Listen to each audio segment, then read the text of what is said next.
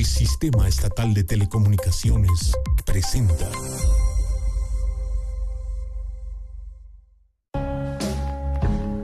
¿Sientes la brisa? ¿Escuchas esas vocecitas? Adéntrate en el bosque. Un programa de literatura infantil y juvenil. Tu guía para descubrir historias donde podemos ser otros.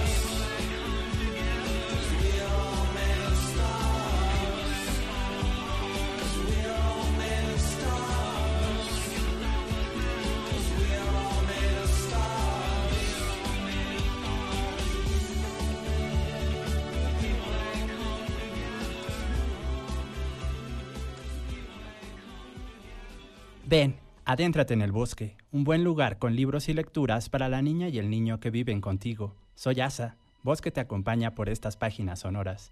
Quédate los próximos minutos a escuchar y respirar el aire fresco de nuestros árboles con hojas de relatos y poesía. Hoy es el capítulo 109. Compartiremos contigo un poco de tres libros muy interesantes para compartir en familia. El primero, Cómo funciona la maestra. El segundo, En un mismo barco. Y el tercero, Humanimales. Increíbles formas en las que los animales son como nosotros, o más bien, en las que nosotros somos como los animales. Te vas a sorprender. Con la lectura, otros mundos son posibles. Sigue en sintonía de Set Radio, donde Puebla se escucha.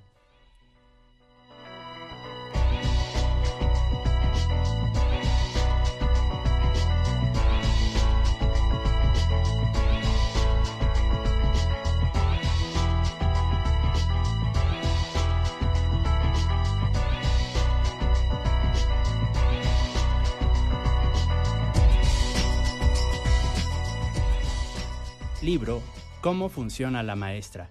Autoras Susana Matiangeli y Chiara Carrer. Editorial Calibroscopio. La maestra tiene una parte de adelante que es la que casi siempre se ve y una parte de atrás que se ve cuando se da vuelta. Arriba de la maestra está el techo del salón o el cielo cuando está afuera. Debajo de la maestra están el piso o la tierra o la calle. Alrededor de la maestra están los niños, a veces en fila, a veces en rueda, de pie o sentados. Hay maestras largas y maestras cortas, maestras gruesas y maestras finitas. Una maestra pequeña no es media maestra, así como una muy grande no cuenta el doble. Las maestras pueden tener colores y diseños muy distintos. Pueden ser oscuras, claras, onduladas, lisas, alunares, floreadas, espiraladas, a cuadros y de estampados multicolores. Sobre la maestra rayas se escribe. Sobre la maestra cuadriculada se hacen las cuentas. Pueden tener mucha o poca ropa. Debajo de la ropa, la maestra está desnuda. La maestra es a veces un varón. Él también tiene formas y colores diferentes y por supuesto también se viste y se desviste. Dentro de la maestra están los números, también las tablas, los ríos, las montañas, el reloj, los cinco sentidos, el hombre primitivo y muchas otras cosas que poco a poco también van a parar adentro de los niños. En los días buenos, la maestra hace entrar en los niños todo lo que sirve, sin que se le pierda nada por el camino, ni una gota del más pequeño adjetivo. Si una maestra falla, se hace una resta. Si una maestra nueva llega, se hace una suma. Todas las maestras y maestros del mundo deberían dividirse por todos los niños del mundo. Cuando no hay bastantes maestras, entonces hay que multiplicarlas. Las maestras primitivas eran más peludas que las de ahora, dejaban menos tarea y explicaban cosas diferentes. Con el tiempo, casi todas las maestras perdieron los pelos, se transformaron y enseñaron a los niños en todas las lenguas del mundo. Por ejemplo, en inglés, maestra se dice teacher, en hebreo, morá, en náhuatl, temachtiani, en chino, laoshi en japonés, sensei. Entre ellas, las maestras hablan el idioma de las maestras, que es como el idioma de los grandes, pero más difícil. Con los niños, las maestras hablan separando bien las sílabas en voz baja o gritando con una voz que cambia, como una canción que al escucharla parece que estamos viendo un dibujo. Pero las maestras explican también con gestos, o con signos o con música. Algunas maestras también cantan, otras bailan o hacen deporte. Algunas están calladas y hacen hablar a los niños, otras al revés. Algunas maestras están siempre contentas, otras están siempre enojadas. Cuando la maestra está enojada, todo se detiene, ¿a poco no? No se aprende nada más, no se logra dividir nada, los ríos no corren y el hombre primitivo se queda quieta con la lanza levantada. Solo si regresa la calma la maestra, todo vuelve a funcionar. Algunas veces las maestras salen de la escuela y se mueven con ruedas, a vela, a motor y de vez en cuando vuelan. También se les puede encontrar mientras hacen fila, revisan su bolsa o esperan el autobús. Hacen cosas iguales a las de todos los grandes. La diferencia es que ellas, antes o después, siempre regresan al salón de clases. Las maestras, en un determinado momento, se vuelven maestras de otros. Se les puede volver a ver después de algún tiempo por la calle, en el cine, en el mercado, y parecen mayores como los demás. Pero cuando encontramos una, lo sabemos. Sabemos que esa era la maestra, solo que se volvió pequeña. Y junto a la maestra, si volvemos después de un tiempo, también el salón de clases se ha transformado. Es siempre el mismo salón, pero se nos ha achicado. ¿No te ha pasado? Las bancas, las sillas, los pizarrones, los estantes, las escaleras. Todo se hizo a un lado para dar lugar a las cosas nuevas que tienen que llegar. Nuevas sumas, nuevos ríos, nuevos ejercicios, canciones, historias, historias largas y otras cortas, resúmenes y tareas. Llegan solos, en fila, de a dos o en grupos, y para hacerlos entrar ya no hay que pedir permiso. Pero cuando sea necesario reencontrar una poesía, un lago o una vieja historia escuchada en clase, basta buscar bien. Al final, vendrán todos juntos como los había puesto la maestra. Los más pequeños adelante y los más altos atrás. 15 de mayo, Día de la Maestra y del Maestro. Libro, Cómo funciona la maestra. Autoras, Susana Matiangeli y Chiara Carrer. Editorial, Calibroscopio.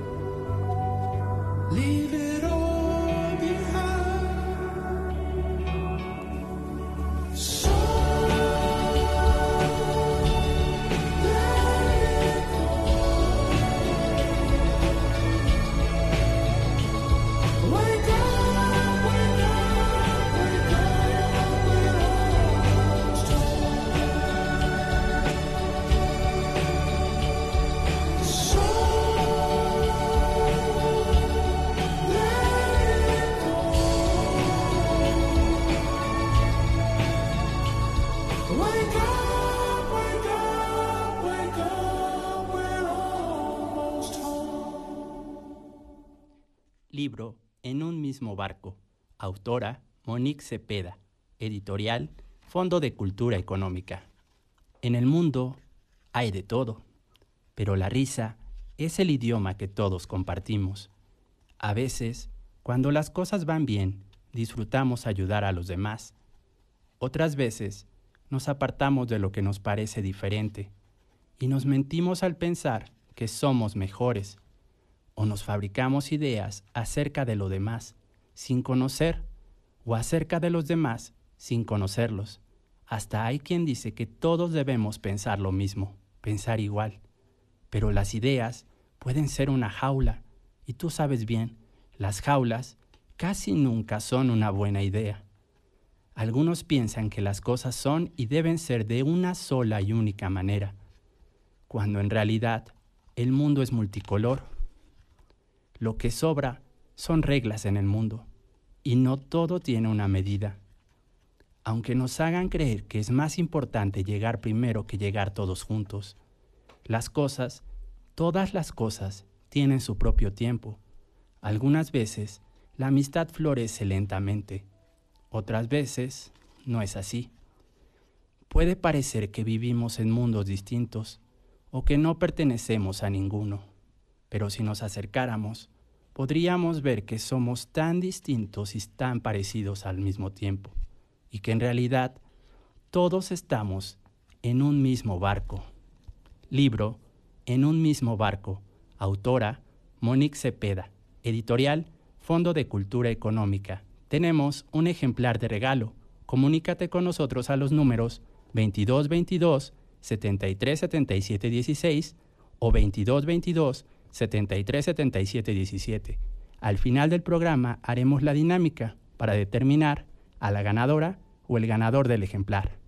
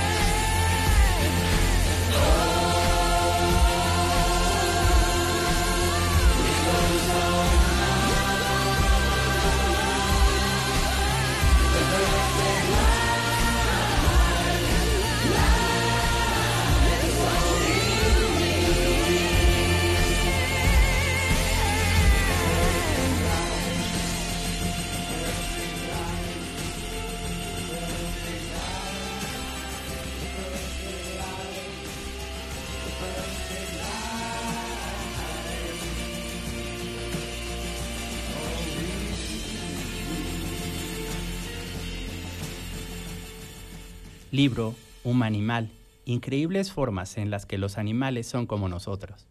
Autores Christopher Lloyd y Mark Ruffle. Editorial El Naranjo.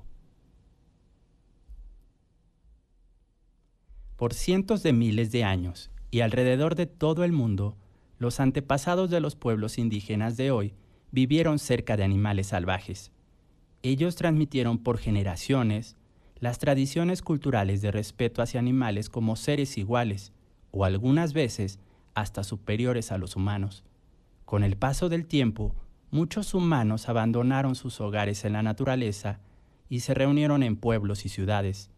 El convivir menos con animales salvajes cambió nuestra forma de pensar acerca de ellos.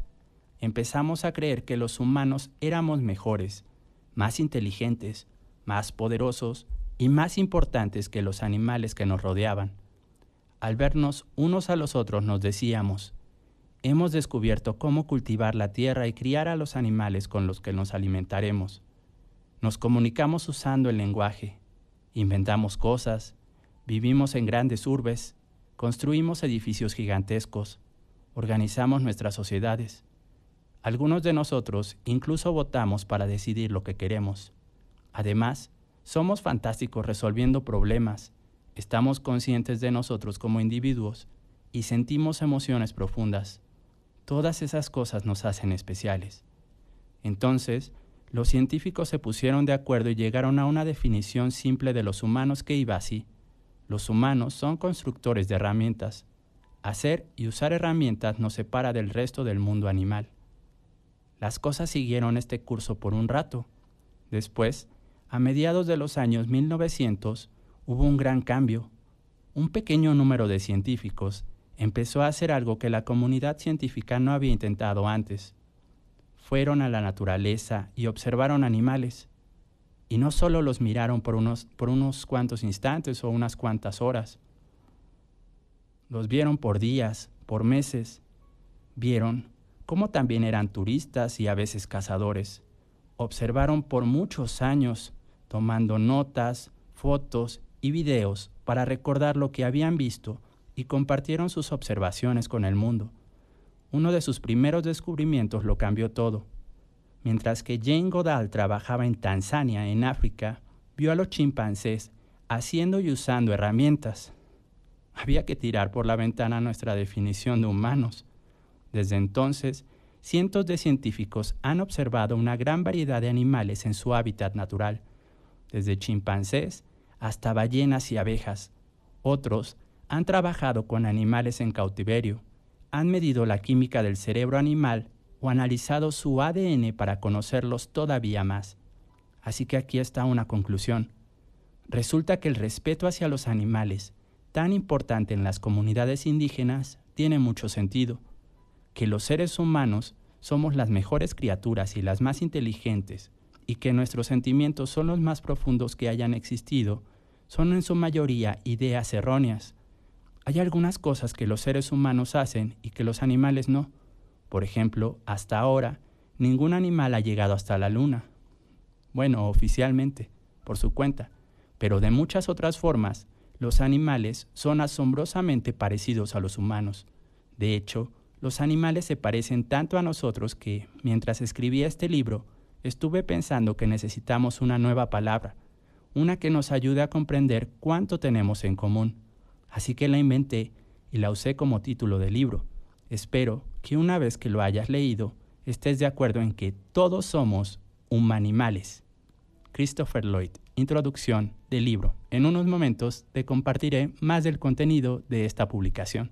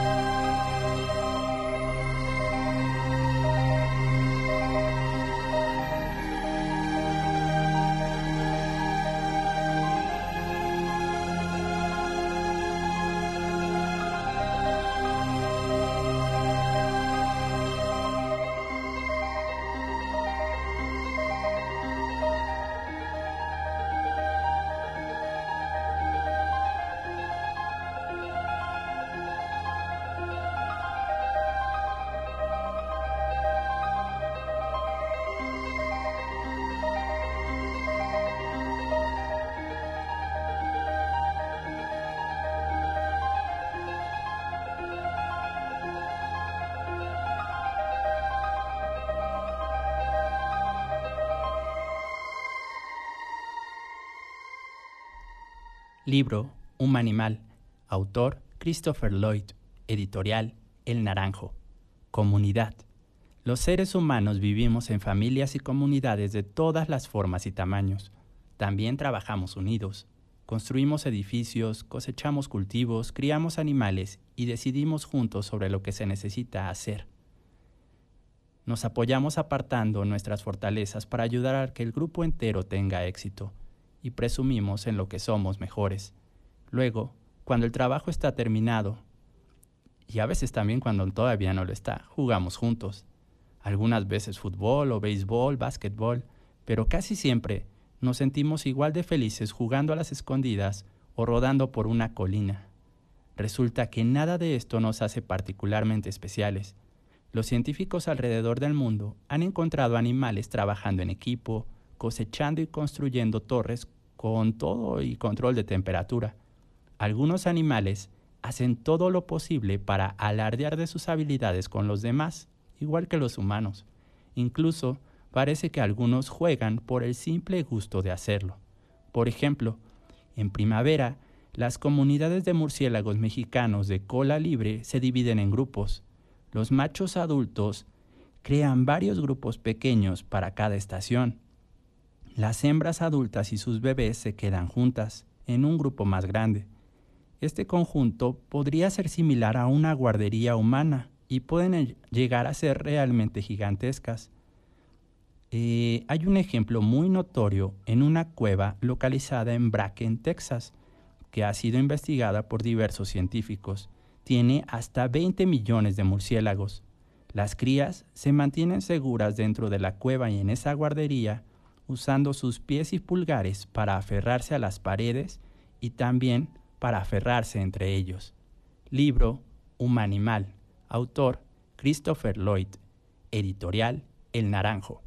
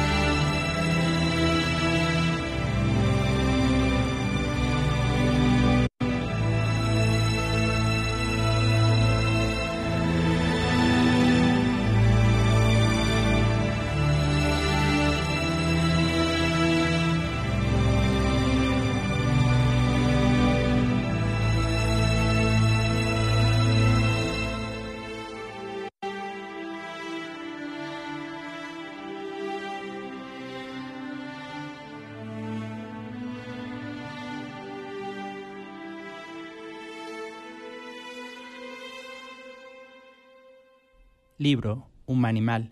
Autor Christopher Lloyd. Editorial El Naranjo. Trabajo en equipo. Los humanos trabajamos juntos todo el tiempo y es un asunto bastante complicado.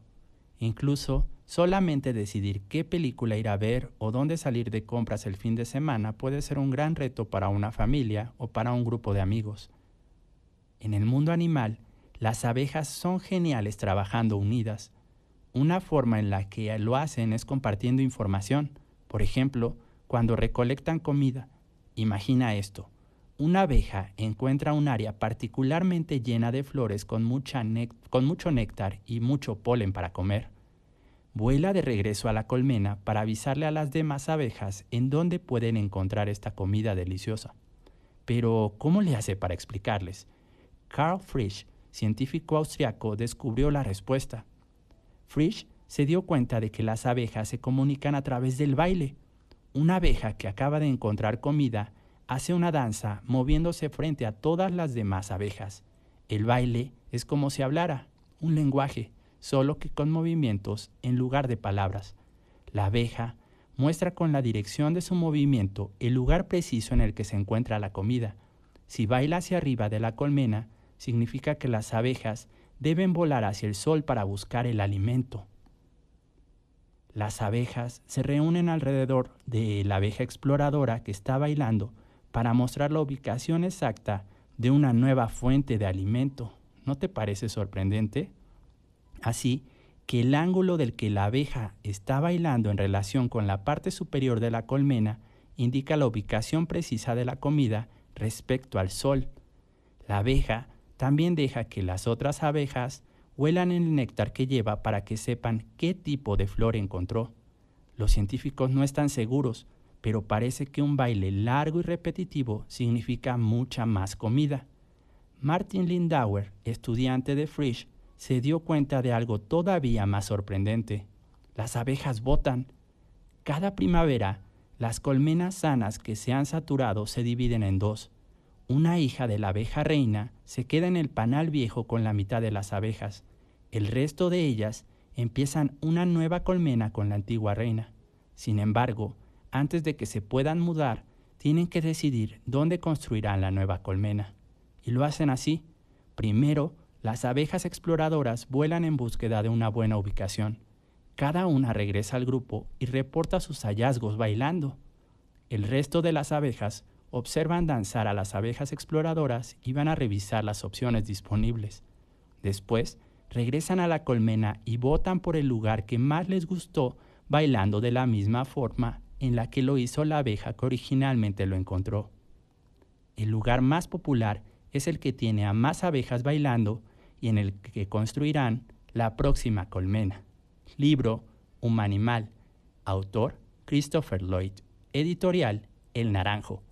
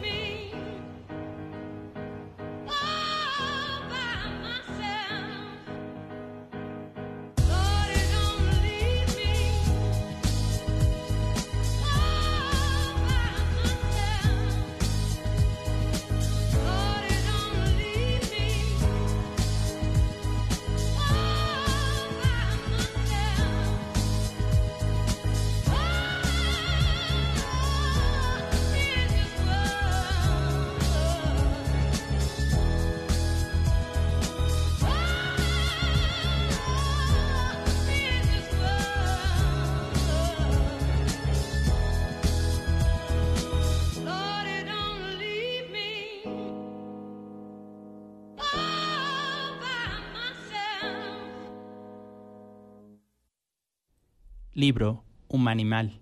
Autor Christopher Lloyd. Editorial El Naranjo. Agricultura. Imagina que investigadores extraterrestres llegan del espacio y ven la Tierra por primera vez. ¿Qué crees que escribirían en sus bitácoras y cuadernos?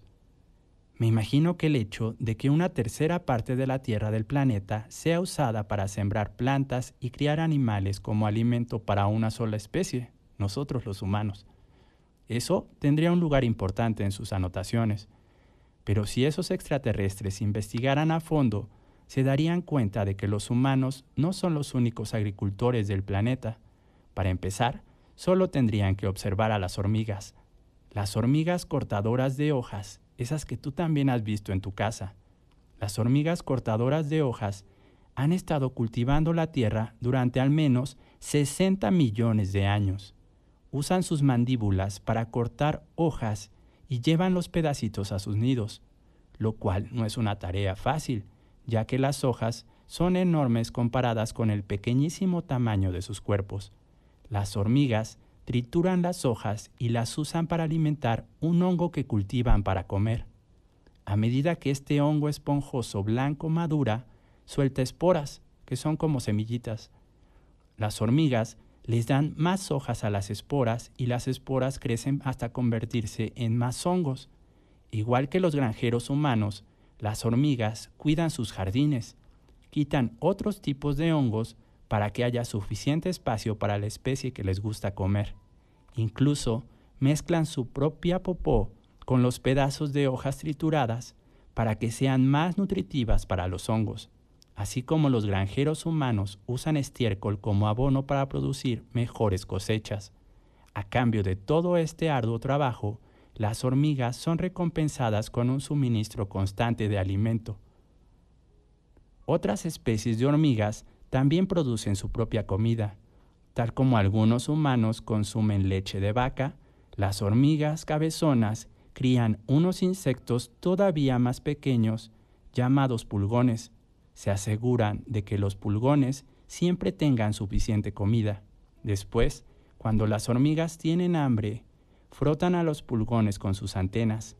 Esto provoca que los pulgones produzcan una bebida azucarada que es deliciosa y nutritiva para todas las hormigas.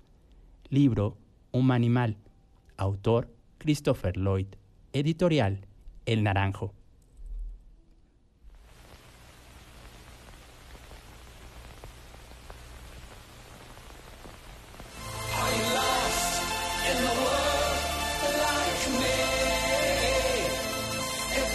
Emotions have failed. Are you afraid of the things.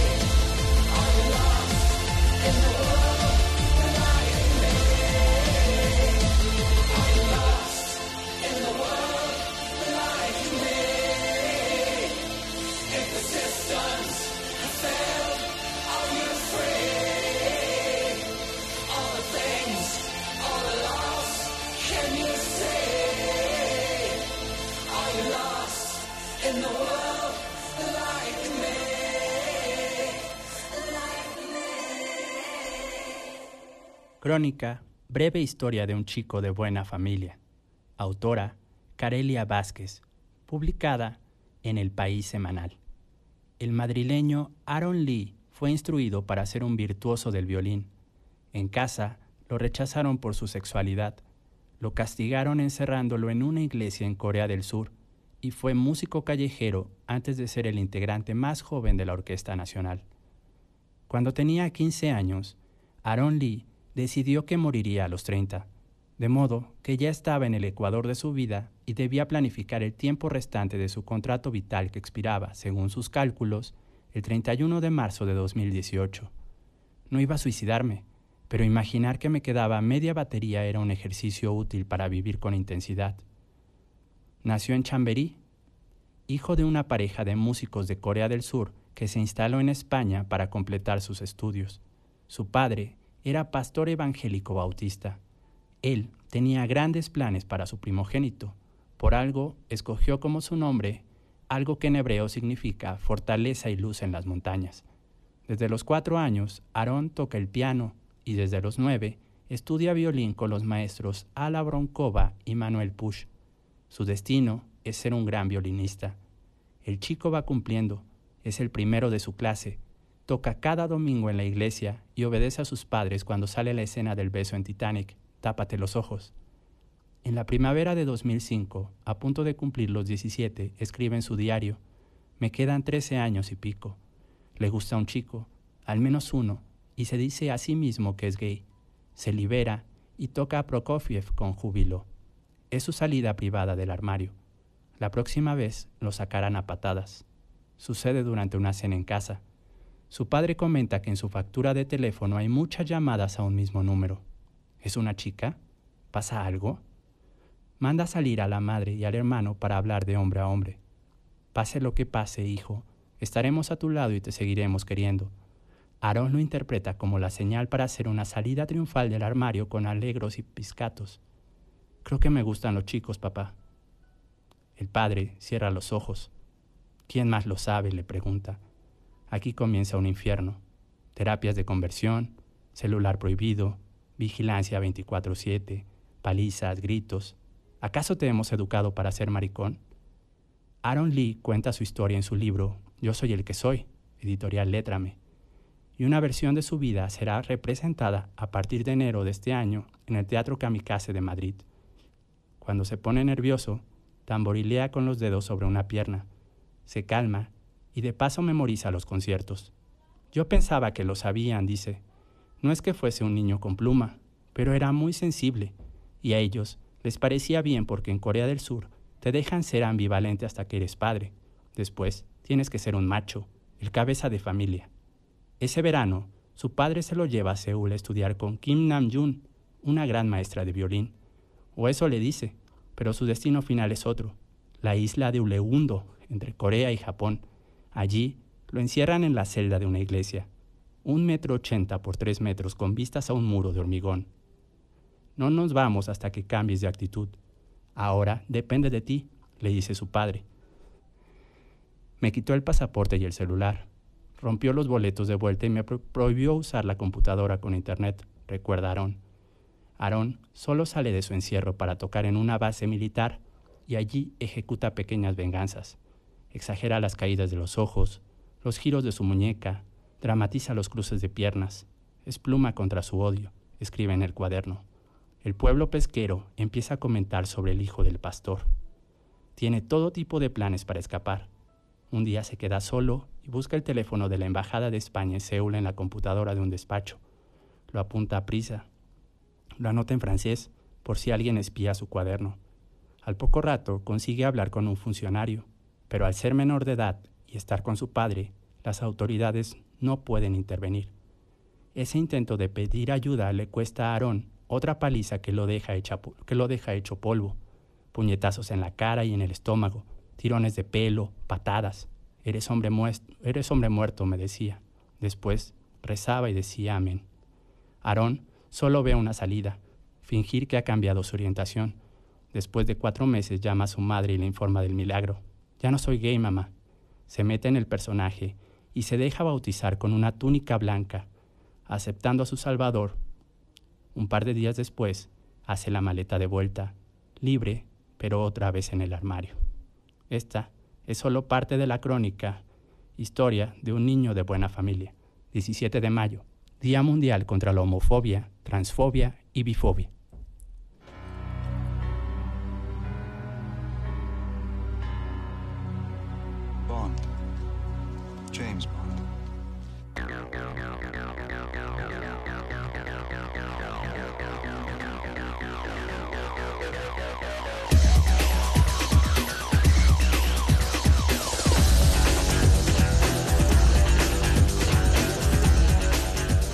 Para el programa de hoy seleccionamos canciones de Moby, artista nacido en Harlem, New York, con más de 40 años de trayectoria y 17 discos de estudio. Su nombre artístico lo tomó de un libro escrito por su tío bisabuelo, Moby Dick, sí, ese de la ballena más famosa de la literatura. Escuchamos a Moby aquí en el bosque.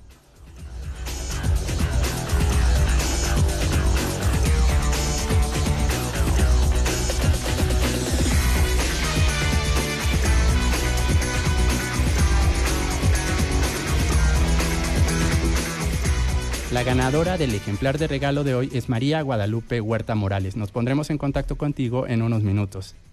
En el bosque todos estamos hechos de historias.